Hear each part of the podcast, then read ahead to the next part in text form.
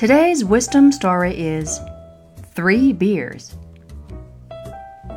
A man walks into a bar and orders three beers.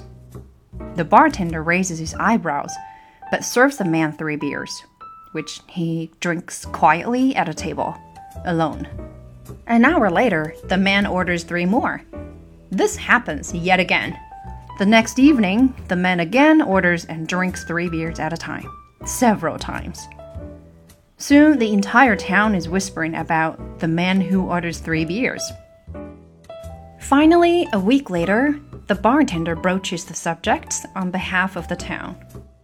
Hey, I don't mean to pry, but folks around here are wondering why you always order three beers.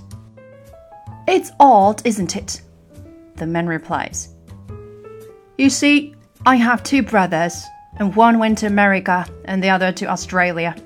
We promised each other that we would always order an extra two beers whenever we drank as a way of keeping up the family bond. The bartender and the whole town was pleased with his answer, and soon the man who orders three beers became a local celebrity and source of pride to the town, even to the extent that out of towners would come to watch him drink.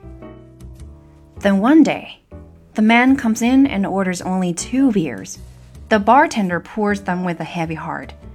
This continues for the rest of the evening. He orders only two beers. Word flies around town. Prayers are offered for the soul of one of the brothers. The next day, the bartender says to the man, Folks around here, me, first of all, want to offer condolences to you for the death of your brother. You know, the two beers and all. The man ponders this for a moment, then replied, Oh, you'll be happy to hear that my two brothers are alive and well. It's just that I, myself, have decided to quit drinking. Will your mouth still remember the taste Consider this. What do you need to give up, and what might you embrace for a healthier lifestyle? Darling, I will be loving you till we're 70 And baby, my heart could still fall less hard at 23 And I'm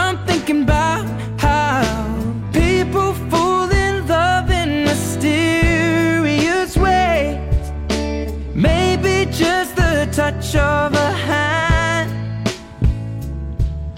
Well, me, I fall in love with you every single day. And I just wanna tell you I am. So honey, now